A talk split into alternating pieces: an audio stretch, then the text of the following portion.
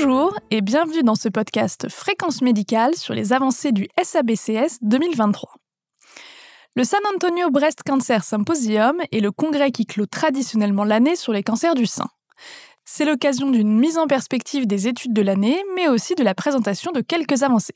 Nous sommes avec le professeur Gilles Freyer, oncologue spécialiste des cancers de la femme aux Hospices civils de Lyon. Il va nous présenter l'étude INAVO 120 présentée en late breaking sur les résultats d'un nouvel inhibiteur de PI3 kinase dans les cancers du sein RH+ métastasé après échec d'une hormonothérapie en première ligne. Nous avons eu ici à San Antonio pour la situation métastatique la présentation en late breaking euh, abstract. Euh, je crois que l'abstract avait été envoyé euh, pratiquement la veille du début du congrès, mais effectivement une étude d'importance. C'est une étude en situation métastatique pour les patientes RH+, de comparaison d'une hormonothérapie classique combinant donc inhibiteur de l'aromatase, ou pardon, plutôt fulvestrant plus CDK4-6 inhibiteur, en l'occurrence le palbociclib, versus une trithérapie avec fulvestrant, palbociclib et un inhibiteur de PI3 kinase, en l'occurrence euh, l'inavolisib.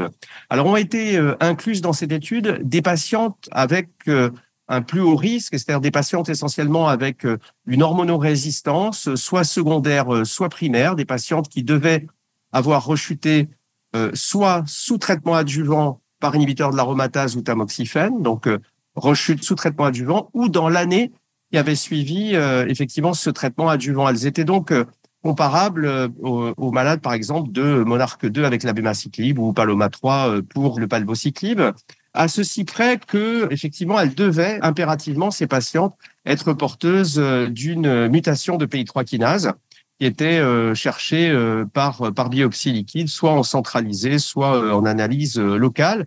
Donc effectivement, euh, dans la mesure où toutes les tumeurs étaient porteuses de cette mutation, le risque effectivement était plus élevé puisqu'on sait que la mutation de PI3 kinase euh, est un facteur de mauvais pronostic.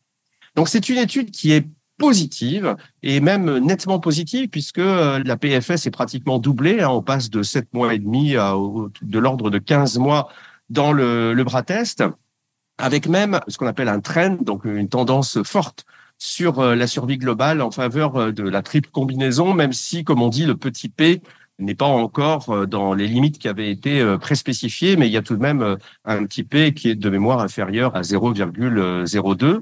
Donc, c'est une étude intéressante, encourageante et qui, et qui rebat les cartes, puisque pour l'instant, aucune étude n'avait proposé cette euh, double association d'un CDK4-6 inhibiteur et d'un inhibiteur de PI3 kinase qui évidemment fait sens euh, du point de vue euh, biologique. Donc, à suivre, mais en tout cas, il y a une donnée tout à fait intéressante. Cette édition audio de Fréquence médicale sur l'étude INAVO 120 au est terminée et je vous dis à très bientôt.